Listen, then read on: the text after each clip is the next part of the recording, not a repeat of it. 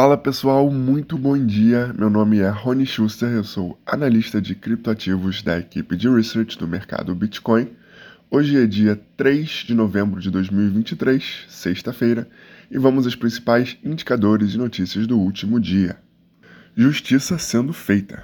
No último dia, o Bitcoin registra queda de 2,92%, sendo cotado a 34.355 dólares por unidade enquanto que o Ether cai um pouco menos, a cerca de menos 2,4% no último dia, perto do preço de 1.792 dólares por unidade. O destaque de ontem foi a condenação em sete acusações de crime contra SBF, Sam Bankman-Fried, o ex-CEO da FTX. Mais sobre isso um pouco à frente. Nos dados on-chain, tivemos uma redução de 5,5 mil unidades no saldo de Bitcoin na mão dos investidores de longo prazo e uma redução de 24 mil unidades de Ether depositados para validação na Bitcoin Chain nas últimas 24 horas. Seguindo para as notícias, como comentado, temos que o fundador da FTX é condenado e pode pegar até 110 anos de prisão. Após um intenso julgamento que durou um mês, Sam Bankman-Fried, ou SBF, o fundador da extinta corretora de criptomoedas FTX, foi condenado por todas as sete acusações que enfrentava. As condenações em conjunto podem resultar em uma pena de até 110 anos de prisão. Sam Bankman-Fried perpetrou uma das maiores fraudes financeiras da história americana.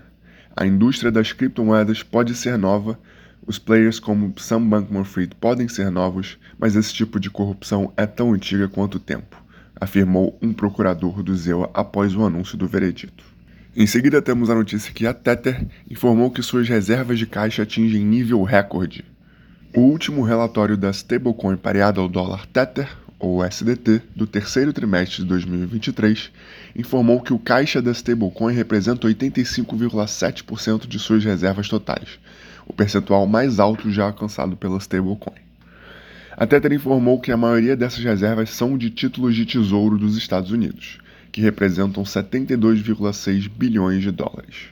Em comunicado, o CEO da Tether, Paulo Arduino, disse: Alcançamos a maior porcentagem de nossas reservas mantidas em dinheiro e equivalente de caixa, sinalizando nossa dedicação em manter a liquidez e a estabilidade dentro do ecossistema de stablecoins.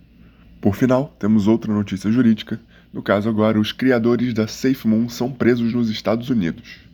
O Departamento de Justiça dos Estados Unidos divulgou nesta quarta-feira, dia 1, uma acusação contra os executivos da SafeMoon, Braden John Carney, Kyle Nagy e Thomas Smith, de conspiração para cometer fraude de valores mobiliários, conspiração para cometer fraude eletrônica e lavagem de dinheiro.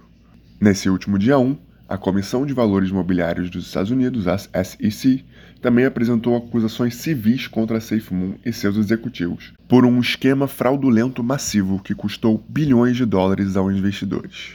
Essas foram as principais notícias do último dia. Muito obrigado e nos vemos na próxima segunda-feira.